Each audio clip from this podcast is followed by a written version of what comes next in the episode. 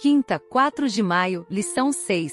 Verso para memorizar, e digo isto a vocês que conhecem o tempo, já é hora de despertarem do sono, porque a nossa salvação está agora mais perto do que quando no princípio cremos. Vai alta noite, e o dia vem chegando Romanos 13, versículos 11 e 12. O ano de 1844.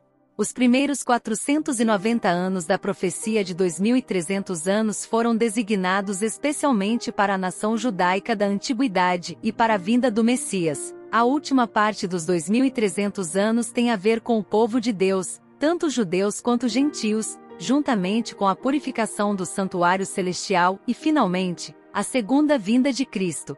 Os primeiros 490 anos se aplicam ao primeiro advento do Messias e terminaram em 34 depois de Cristo. Ao subtrairmos 490 anos dos 2300 anos nos restam 1810 anos. Esses 1810 anos se aplicam ao povo de Deus.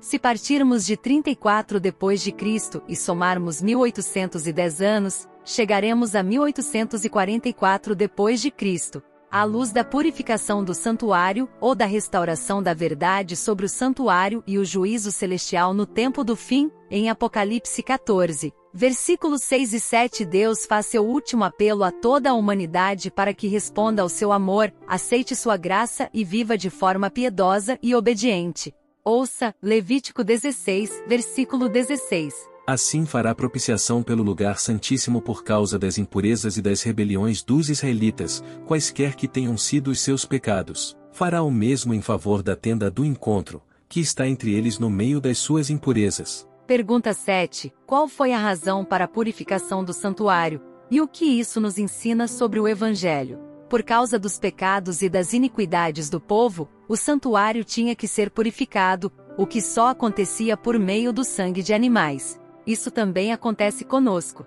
Precisamos de um Salvador, cuja vida é simbolizada pelos animais mortos no dia da expiação, como o único modo de sermos absolvidos no juízo. Ouça, Levítico 23, versículos 26 ao 29. Disse o Senhor a Moisés: O décimo dia deste sétimo mês é o dia da expiação. Façam uma reunião sagrada e humilhem-se, e apresentem ao Senhor uma oferta preparada no fogo. Não realizem trabalho algum nesse dia, porque é o dia da expiação, quando se faz propiciação por vocês perante o Senhor, o Deus de vocês. Quem não se humilhar nesse dia será eliminado do seu povo. Pergunta 8. O que Deus ordenou que seu povo fizesse no dia do juízo? E o que isso significa para nós? afligireis as vossas almas. Essa expressão indica que os israelitas deviam se humilhar, examinar o coração, se arrepender, confessar seus pecados e pedir que Deus os purificasse enquanto o sumo sacerdote purificava o santuário.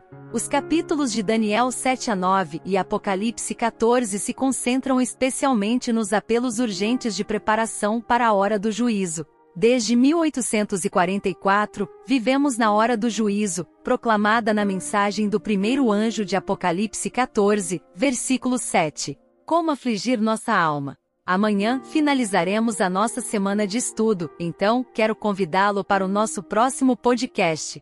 Reserve um tempinho em sua agenda, junte-se a nós amanhã e vamos aprender juntos, crescer juntos e nos fortalecer juntos. Deus te abençoe e nos vemos no episódio de amanhã.